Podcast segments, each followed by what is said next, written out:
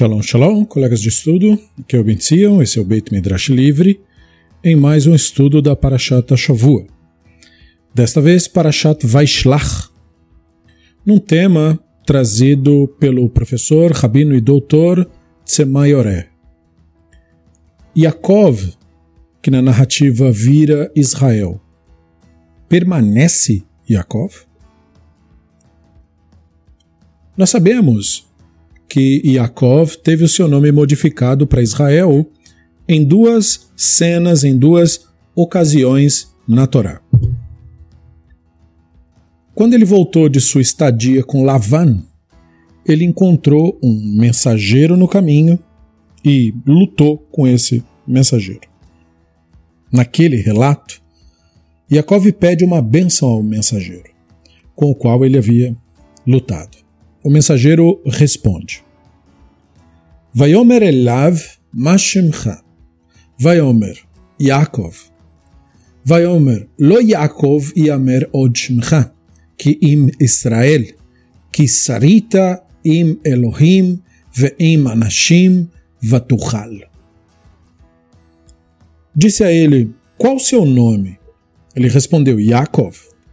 Ele disse: Teu nome não será mais Yaakov mas Israel, porque você se esforçou com Elohim e com pessoas e prevaleceu. Esse é texto de Bereshit 32, 28. O novo nome, Israel, é uma combinação da raiz hebraica Shem Resh He, para esforçar-se, com a designação para divindade, El, força, poder. A passagem apenas descreve uma pessoa que, com sucesso, se esforçou, batalhou com a divindade, isto é, com seu mensageiro, uma adequada etimologia para a elaboração de um folclore, ou seja, de uma história que se torne popular sobre a origem do nome Israel. Posteriormente, quando Yaakov chega em Beit El, ele novamente é nomeado Israel, então lemos. Vairá Elohim el Yaakov, od bevuo mipadamaram, ויברך אותו. ויאמר לו אלוהים, שמך יעקב לא יקרא שמך עוד יעקב, כי אם ישראל יהיה שמך, ויקרא את שמו Israel. O Elohim apareceu novamente a Yaakov quando chegou de Padam Aram, e o abençoou. O Elohim lhe disse: Você, cujo nome é Yaakov, você não será mais chamado Yaakov, mas Israel será o teu nome. E assim ele foi chamado Israel. Sebereshit 35:9. Então eu espero que você note que esta passagem é estranha. Ela não faz referência alguma ao nome recebido antes. E isso implicaria que o redator desta versão da história ou ainda não sabia da outra versão, ou simplesmente a ignorava, considerando sua tradição como a válida e não a que foi preservada no final do Bereshit 32. Os comentaristas tradicionais perceberam esta anomalia textual e, em alguns casos, sugeriram que a primeira versão da história, na verdade, não era sobre dar um novo nome. Em vez disso, o mensageiro estaria, aspas, informando a Yaakov algo que lhe aconteceria no futuro, por assim dizer. É deste modo, por exemplo, que Urashi, ao comentar Bereshit 32:29, diz: Sobre a frase Teu nome não será mais Yaakov, o povo não mais dirá sobre você que você enganou para receber a bênção, que tua bênção é resultado de trapaça e engano, implícito pelo nome Yaakov. Mas eles reconhecerão o teu esforço e honestidade, implícito pelo nome Israel. Que ao final, o santo, bendito seja, o elogiou. Lhe aparecera em Beit El, mudando seu nome e o abençoando. Então o que ocorreu aqui é que Urashi estava construindo um argumento midrástico, baseado numa leitura de Shayahu 44, 26, registrada no Midrash Bereshit Rabbah 78, e o texto em questão diz Mekim davar avdo va'atzat malachav yashlim quem confirma a palavra de seu servo e cumpre as predições de seus mensageiros. O Rabino Berechia, no Bereshit Rabbah 78 que eu falei, ele oferece lá um midrash ensinando, em nome do Rabino Levi, uma associação entre esse verso da Torá com o cumprimento da promessa da divindade sobre a previsão do mensageiro de que Yaakov teria uma mudança de nome. Então o Midrash discorre assim: O santo, bendito seja, apareceu ao, ao nosso pai Yaakov para lhe confirmar o decreto dado pelo mensageiro, que lhe disse: Yaakov não será mais seu nome. E assim o santo, bendito seja, lhe disse o mesmo. Essa explicação é claramente homilética mas ela ilustra o problema de haver uma duplicação no texto. Os estudos acadêmicos da Bíblia hebraica apresentam argumentos de que cada um destes relatos faz parte de fontes tradicionais diferentes. A fonte do segundo momento do capítulo 35 é facilmente identificável como uma fonte sacerdotal, chamada tradição P, cuja evidência está na própria referência à chegada de Yaakov a Padam Aram, nome apenas usado em textos sacerdotais. O primeiro momento em que Yaakov recebe um novo nome, no capítulo 32, depois na narrativa dele ter lutado com o mensageiro, provavelmente deriva da tradição E. Embora o primeiro caso seja de fácil identificação para os pesquisadores, o segundo, nem tanto. Apesar de ser possível, esta não é uma posição de consenso, é preciso deixar claro no segundo caso. E muitos estudiosos atribuem o texto da tradição J em vez de E com base no argumento de Wellhausen de que fontes anteriores teriam maior probabilidade de ter textos de revelações mais explícitas, em contraste com histórias de revelações de sonhos e a prioridade histórica da tradição J difere da da tradição E.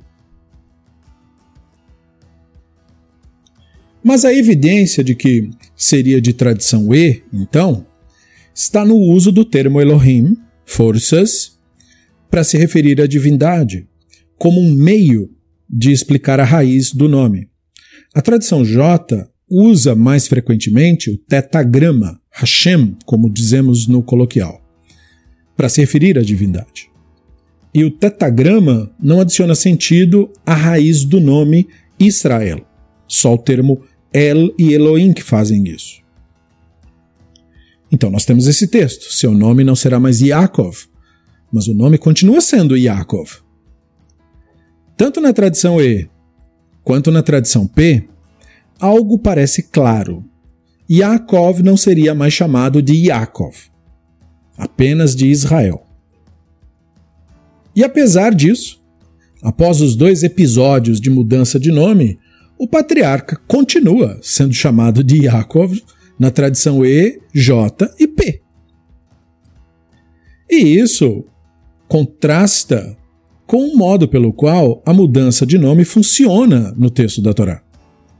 Como no exemplo de Avram e Sarai, que tiveram seus nomes mudados no capítulo 17. Então temos lá o texto. Velo ikare od et shemcha Avram, ve'aya shemcha Avraham, ki avamon goim nataticha e você não será mais chamado Avram, mas seu nome será Avraham, pois eu te farei pai de multidão de nações. O texto continua. Vayomer Elohim el Avraham, Sarai shtecha lotikra et shema Sarai, que Sara Shema. E Elohim disse a Abraham, e com relação à tua esposa Sarai, você não chamará mais ela de Sarai, o nome dela será Sara. Então a divindade diz nessas narrativas que os velhos nomes não deveriam mais ser usados. Isso foi tão bem entendido tradicionalmente que hoje em dia é muito raro você encontrar uma pessoa que chame o Avraham de Avram, ou uma pessoa que chame Sara de Sarai. De fato funcionou, pegou né, o novo nome.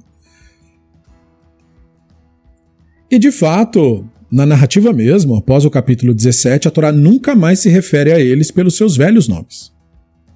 E note que os nomes Avraham e Sara são modificados em apenas uma narrativa. Yaakov, por outro lado, tem o nome modificado em duas. E isso deixa a forte impressão de que tem algo a mais nesse caso da mudança do nome de Yaakov para Israel.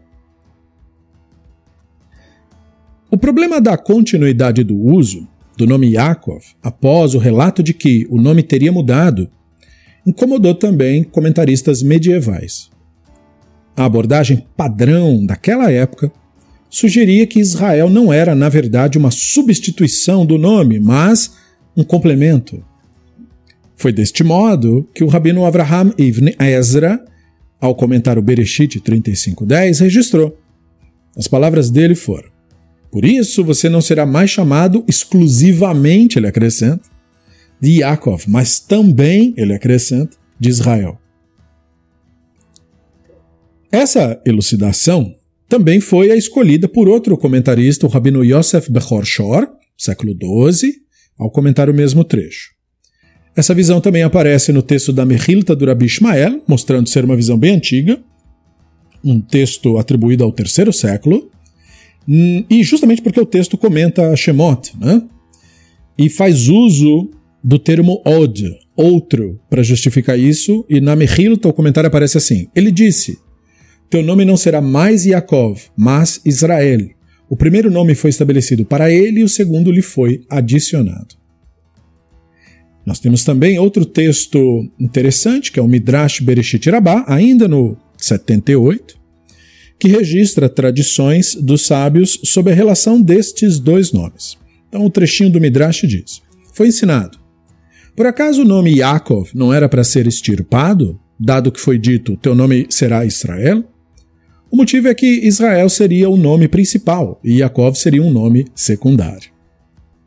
O rabino Zacharia disse, em nome do rabino Acha, Yaakov era certamente o seu nome. Então, o trecho Israel será teu nome significa Yaakov é seu nome principal e Israel lhe foi adicionado. Se nota que essa solução do Midrash é uma solução elegante, mas infelizmente ela não corrobora com o que o texto diz, o que não é de estranhar num Midrash. O texto do Bereshit 32 e 35 nunca usam ou indicam que Israel era um nome extra do Yaakov. Os dois casos mostram claramente que o nome Yaakov deveria ser substituído por Israel, tal como no caso de Abraham e Sara. O método de pesquisa acadêmico, que nós chamamos de hipótese documental, também não ofereceu uma solução clara para este problema. Como já falamos, tanto a tradição E quanto a tradição P usam o nome do patriarca que deveria ter sido substituído. Porém, há outra abordagem acadêmica, já mencionada aqui no grupo, chamada hipótese suplementar. De acordo com este outro método, a Torá teve início como um texto padrão, o que poderíamos chamar de uma camada ou extrato original, ou da tradição E, no caso, que foi expandido com o passar do tempo, isto é, foi se adicionando novos extratos por cima, materiais da tradição J, então da tradição P e assim por diante. Muitas vezes sem cortar o material anterior, algumas vezes sim, e, e algumas vezes sem modificá-lo também, com, pelo menos não completamente, no sentido de evitar problemas com a narrativa. De acordo com esse método de análise, apenas a camada original traria um texto independente e coerente. E seriam os materiais posteriores que foram adicionados que criariam os problemas de leitura que nós temos, pois nunca foram destinados a ser lidos isoladamente. Se a leitura for isolada, produz textos incompletos e, portanto, incoerentes. Então, o método da hipótese suplementar é, de fato, a maneira mais clara de ver as histórias de Yosef, e muitos estudiosos aceitam que a tradição E, ou a camada de Reuven, é a primeira e a principal camada. Já que a camada de Yehudá, que corresponderia à tradição J, foi adicionada posteriormente. Então, a hipótese suplementar, sendo muito boa, ela oferece uma diversidade de soluções interessantes. E ela oferece uma solução plausível nesse conjunto de textos que nós chamamos de ciclo de Yosef. É chamado assim ciclo de Yosef, porque a tradição E, que seria a tradição original, ela não traz uma narrativa direta, mas uma composição baseada em ciclos de histórias conectadas. Abraham, Yaakov, Yosef, Moshe e Bilan. E aí, a tradição, no ciclo de Yosef, a tradição J é que a usa exclusivamente o nome Yaakov. Já a tradição E usa o nome Israel. E há uma composição semelhante, também originária do Reino do Norte, que é o Reino de Israel, que era o cerne do livro de Shoftim. O livro de Shoftim é essencialmente uma coletânea de histórias pouco relacionadas entre si sobre figuras heróicas do Reino do Norte. Assim, embora a tradição E use o nome Israel exclusivamente no ciclo de Yosef, capítulos 37 ao 50, antes do ciclo de Yosef, a tradição E ainda usava Yaakov, fosse no final da história da luta, como vemos em Bereshit 32, 31, ou quando encontra Esav no 33, ou na história de Beit El no 35, dos versos 2 ao 7, no capítulo 16 e no 20 usa o nome Yaakov consistentemente durante todo o ciclo de Yaakov, fazendo uma mudança para Israel permanentemente, apenas no, no, texto que é chamado ciclo de Yosef, ou seja, em Bereshit 37, 37 a 50. E um exemplo análogo dessa troca de nomes em diferentes ciclos narrativos foi o caso de se mencionar Faraó e mencionar Rei do Egito que são usados de forma intercambiável pela tradição E no ciclo de Yosef. Já no ciclo de Moshe, a tradição E usa rei do Egito exclusivamente. Dentro desta análise, as duas passagens nas quais Yehudá aparece junto com o nome Israel seriam meio que problemáticas, num primeiro momento, pelo menos. No capítulo 43, especialmente nos versículos 6 até o 14, claramente temos uma passagem pró-tribo de Rudá, com laços verbais com a história de Rudá no capítulo 38 e o discurso de Rudá no capítulo 44, onde o nome Israel aparece quatro vezes. Então, a passagem foi atribuída à tradição J, dado que para o Wenhausen se deve atribuir o trecho para a tradição J, como ele coloca na obra dele, Exateuk, no capítulo 56. Mas esse consenso é problemático, por várias razões que não podem ser detalhadas aqui. Mas o professor Tsemayoré, o rabino Tsemayoré, concluiu que essa passagem seria do redator da Torá, o que ele chama de texto anexo, e não da tradição J. Isso é ainda mais apoiado pelo uso de El Shaddai em Bereshit 43:14, que é um nome sacerdotal para a divindade, que a tradição J nunca usa. Então, por analogia, o capítulo 38 seria identificado como um complemento tardio. A segunda passagem problemática seria Bereshit 46, versos 28 e 30, que narra um encontro emocional entre Israel e Yosef. É problemática porque os versos usam o nome Israel duas vezes e, no entanto, o verso 28 menciona Yehudá e a menção da região de Goshen, que é próprio da tradição J, e usa isso três vezes. No entanto, o estilo e os detalhes do verso 28 sugerem que também foi uma inserção tardia pelo redator da Torá, complementando os versos 29 e 30, que eram originalmente da tradição E.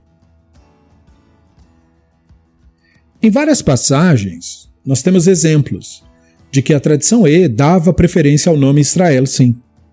Por exemplo, no capítulo 48, Yosef encontra novamente seu pai, lá dizendo pela primeira vez, né?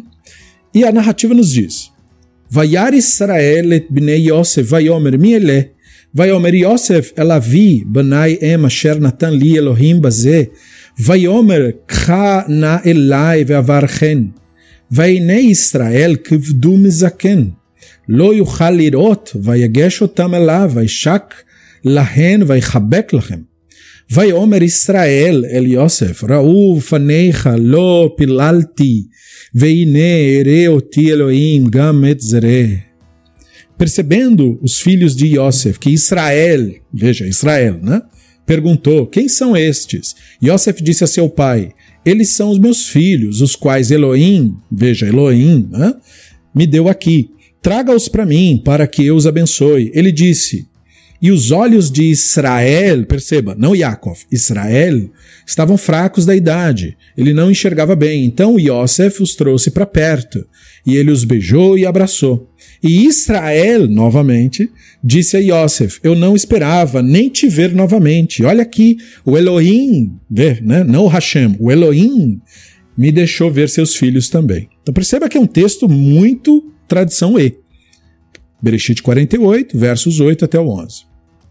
Note o capítulo 46 também. Né? Vai sa Israel, vekol asher lo vayavo baera, sheva vaizbach zvachim leelohei avi Yitzchak, vayomer Elohim leIsrael bemaro alayla. Então veja, Israel, não Yaakov, tomou tudo que tinha, veio para Beersheba, aonde ele trouxe ofertas para o Elohim, não para o Hashem, para o Elohim do seu pai Yitzhak. E o Elohim, não Hashem, disse para Israel, não Yaakov, numa visão noturna. E o texto prossegue consistente. E aí ele muda. Vaiomer Yaakov, Yaakov Vaiomer Hinen. E ele disse, Yaakov, Yaakov. E ele respondeu, estou aqui. Vaiomer Anochi Ael Elohei Avicha Al Tirah Marde Mitzrayim Kile Goi Gadol Asmcha Sham. E ele disse, eu sou El, o Elohim do teu pai, não tema descer ao Egito, pois eu farei de você ali uma grande nação. Então, esse texto também é, parece claro do ponto de vista do, do rabino Tzemaioré, que não há problema no trecho, dado que a intenção do uso do nome Yaakov ali, como vimos, complementa o nome Israel. Não é que Israel complementa Yaakov, como sugeriu o Midrash. Esse texto aqui Yaakov complementa Israel. Mas isso deixa o texto, de qualquer maneira, porque diz Yaakov, com características como se fosse da tradição J, né? o que também explica, às vezes, alguma confusão por parte dos próprios pesquisadores atuais, tudo bem, né? O começo do capítulo 46 é a única revelação dentro do, desse conjunto de textos chamado ciclo de Yosef, e, portanto, não só tinha importância para a tradição E, mas também para a tradição J, o que torna absolutamente compreensível a presença, portanto, do outro nome ali para o cara da tradição J dizer não, a gente também faz parte disso. De qualquer forma, posteriormente, no mesmo capítulo, nós temos o seguinte texto. Vayomer Israel el Yosef, ine anochi meveaya met, veaya Elohim imachen, veheshiv etchen el eretz avoteichen. Então Israel disse a Yosef: Estou para morrer, mas o Elohim estará com você e te trará de volta para a terra dos teus antepassados. Sebereshit 48, 21. Então, usar o nome Elohim em vez de usar o Hashem, o tetagrama, é a característica da tradição E. Por isso chamada tradição Elohista, porque era Elohim, né? E nesse caso, pela terceira vez, o patriarca é chamado apenas de Israel. E veja que no poema no qual Yaakov abençoa os filhos, dois nomes aparecem. Né? Nós temos um texto que diz: el Israel. Então o texto diz: Se juntem e ouçam, filhos de Yaakov, deem ouvidos a Israel, vosso pai. Então esse poema é uma adição posterior, claramente, né? porque não tem necessidade disso. É, não é um material específico da tradição J. É uma tradição E que foi, digamos assim, sofreu uma redação né? Porque ele não está evitando o nome de Israel. O redator colocou o nome Yaakov ali. Ele procurou fazer um paralelismo poético para justamente deixar a adição dele sem que ninguém percebesse. E nós temos um outro texto que continua: Vaikra Yaakov simlotav, vaishem sak bematnav v'tabel al bno yamim rabin, vayekumo chol banav v'chol benotav lenachamo ומען להתנחן, ויאמר כי ירד אל בני עוול שאולה. Então esse texto diz: Yaakov rasgou suas roupas, colocou sacos sobre suas juntas e enlutou por seu filho muitos dias. Todos os seus filhos e filhas procuraram confortá-lo, mas ele se recusava a ser confortado, dizendo: Não, descerei em luto para o Sheol, para o túmulo, por meu filho. Então, isso é um texto de Bereshit 37, 34. Perceba que na frase não descerei em luto para o Sheol por meu filho, é, sobre Yaakov ir ao Sheol, surge no pedido de Rudá para Yosef também. Perceba isso. Né? Então o texto diz: Vaigash elav Yehudá vayomer, veaya kiroto ki ena naar, vamet vehoridu avdecha et seivat avdecha avino bayagon sheola. Yehudá se aproximou dele, no caso de Yosef, né? E disse: quando ele, ou seja, o Yaakov, notar que o menino está conosco, ele vai morrer. E vossos servos estarão enviando o ancião de vosso servo, nosso pai, para o Sheol, em sofrimento. Texto de Bereshit 44, 18. E de fato, né, nós temos que Rudá usa essa cena implicando na terceira vez que isso foi dito por Yaakov no Bereshit 42, 38. Aquele trecho também faz parte da tradição J. Então, seguindo essa linha de raciocínio, vemos que uma versão da tradição J traz o texto no qual Yaakov e não Israel está se pronunciando. E aquilo é repetido por Yehudá, que é uma personagem da tradição J, uma personagem que não aparece na tradição E, diga-se de passagem, tentando convencer Yosef de ter pena do pobre pai. Então, o que fica claro até aqui é que a tradição E é única dentre as fontes tradicionais da Torá, por ter sido composta na região do Reino do Norte, que era a região chamada Reino de Israel. Aliás, quando nós falamos povo de Israel, nós queremos dizer as dez tribos do Norte. Nós estamos excluindo dessa característica a tribo de Judá e a tribo de Levi, que não faziam parte do Reino do Norte.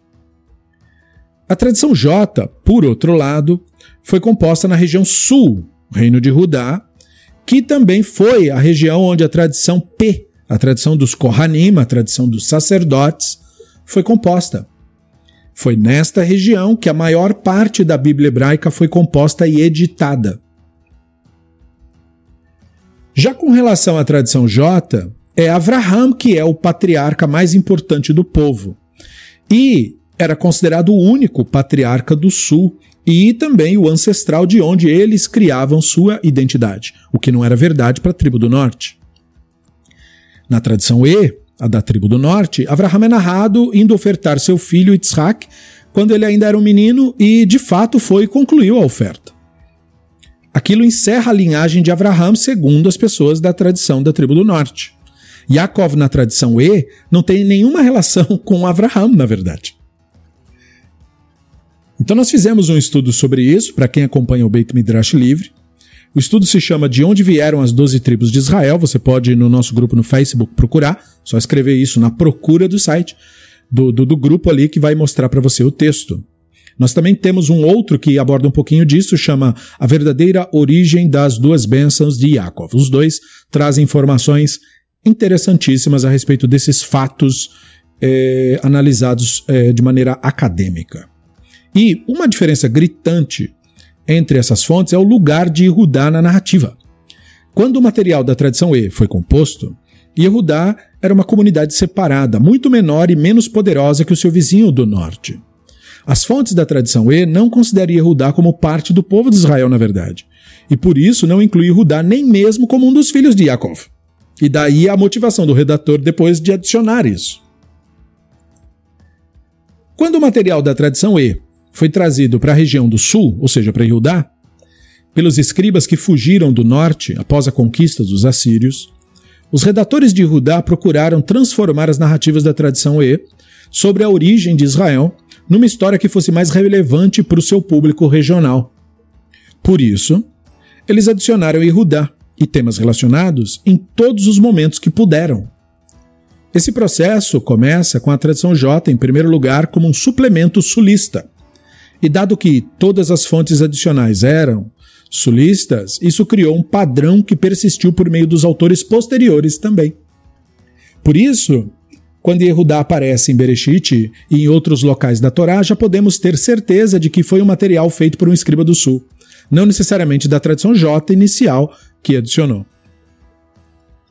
No caso do uso de Yaakov e Israel, talvez a tradição J desejou remover a ênfase dada, a significância que este patriarca tinha para o Reino do Norte, dado que toda a nação era chamada Israel por isso. Na tradição E, Yaakov era uma personagem forte, uma personagem viril. Ele tinha tanta força física que ergueu uma enorme pedra de um poço sozinho. Nós lemos isso no Bereshit 29:10 e não tinha medo de Esav, não. Então, é importante lembrar que na tradição E, ou seja, na versão original da história, Yaakov nunca enganou Esav para ter a bênção da primogenitura, essa é uma história da outra tribo, só para deixar claro. Quer dizer, quem acompanha aqui já sabe disso, mas enfim, caso você não saiba. Né?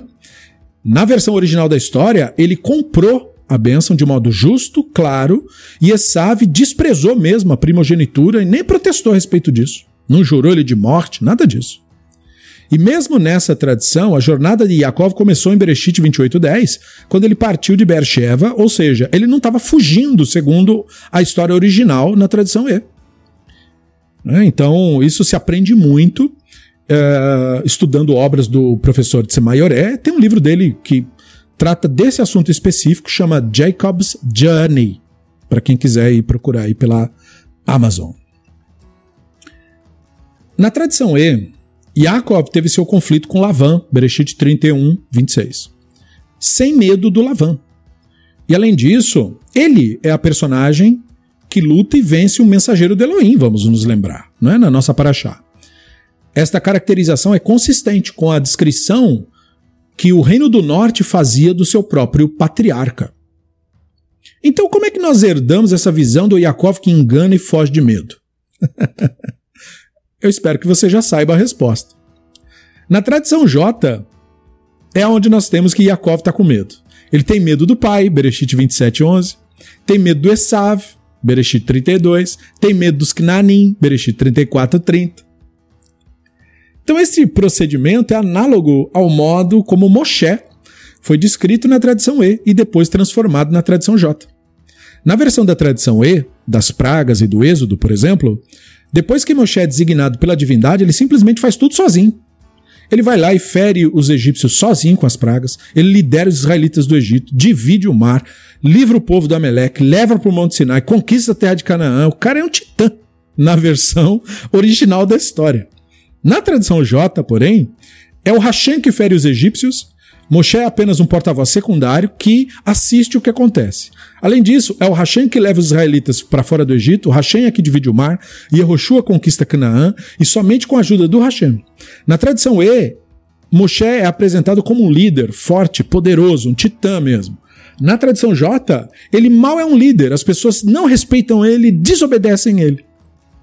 E talvez isso te esclareça tantas narrativas da Torá que parece no momento mostrar um Moshe forte e no outro mostrar um Moshe fraco. Pois é, esse é o motivo.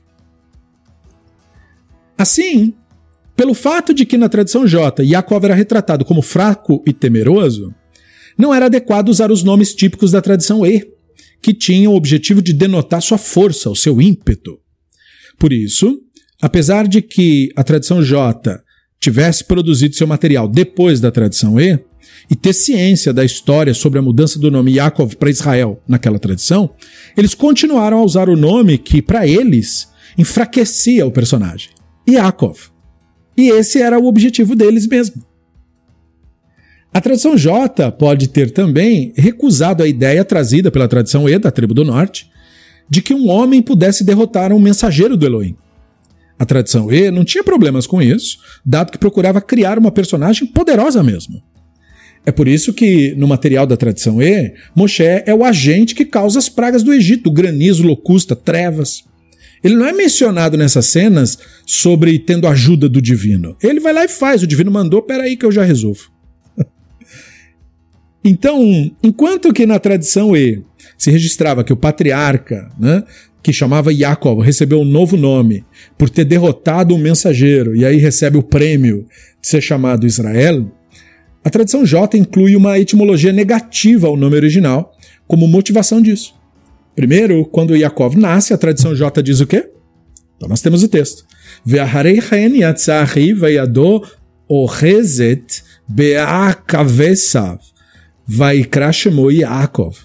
Então seu irmão emergiu segurando o calcanhar de Esav, e por isso lhe deram o nome Yaakov. Bereshit 25, 26, né? E ainda sobre uma luz negativa, foi o entendimento de que Esav teve o nome dele, né, dado na história, de que o Yaakov roubou a Abraha do Esav. Então o texto Vayomer achi krashmo Yaakov vayakveni zefamayim et bechorati lakach vechine ata lakach birchati. Esav então disse, né? Não foi por isso que ele recebeu o nome Yaakov, dado que me enganou duas vezes? Primeiro ele tomou minha primogenitura e agora ele tomou minha bênção. Bereshit 27, 36. Então, eu espero que você perceba que isto não é uma apresentação de sentido etimológico. O protesto do Esav ali procurava refletir sobre uma ótica negativa, que era o objetivo da tradição J, dos redatores de Judá, sobre o patriarca Yaakov, que era o patriarca da tradição do norte, de Israel. Isto procurava minimizar a visão superpositiva que a tradição E, a tradição do norte, tinha sobre o Yaakov como fica evidente de sua versão sobre a recepção do novo nome em Bereshit 32. A tradição J, portanto, insiste em usar esse nome com conotações negativas e não o nome com conotações positivas, que seria Israel, para, de propósito, diminuir a posição do Yaakov como patriarca principal, já que o patriarca do sul era o Avraham, e eles queriam que o Avraham fosse o patriarca principal. Com a tradição P, é, como que a tradição P lidou com as mudanças do nome? Como que os sacerdotes lidaram com isso? Por qual motivo a tradição P usa o nome Yaakov de Bereshit 35 a 50, apesar de as tradições recebidas instituírem que seu nome não deverá ser mais Yaakov e sim Israel? Né? Então, do começo do capítulo 37, por exemplo, nós lemos ali, Vayashev Yaakov Baeretz Megurei Avi Baeretz Knaan, Ela Toldot Yaakov. Então você vê que o, os textos sacerdotais também insistem nisso. Agora, Yaakov se estabeleceu na terra onde seu pai havia peregrinado, terra de Canaã. E esta é então a linhagem de Yaakov, repetindo e de novo e de novo o nome Yaakov. A mudança de nome da tradição P foi, segundo os pesquisadores, segundo o Rabino Tzemaioré, foi uma tentativa dos escribas sacerdotais de, aspas, sanar a problemática tradição de mudança de nome do capítulo 32, que conta sobre um homem derrotando o mensageiro do divino. Mas, dado que a tradição P produziu apenas um material suplementar, combinando materiais da tradição J e da tradição E, faria pouco sentido para eles usar exclusivamente o nome Israel, dado que no próprio suplemento isso deixaria o texto sem sentido. Por isso, manter o uso consistente do nome Israel após a mudança criaria uma inconsistência com o material da tradição J, que procurava diminuir a importância desse patriarca, chamando ele de Yaakov. Essa inconsistência cria problemas narrativos com os trechos do ciclo de Yosef mencionado antes. Os redatores não tiveram então escolha se não seguir o modelo que haviam recebido tradicionalmente.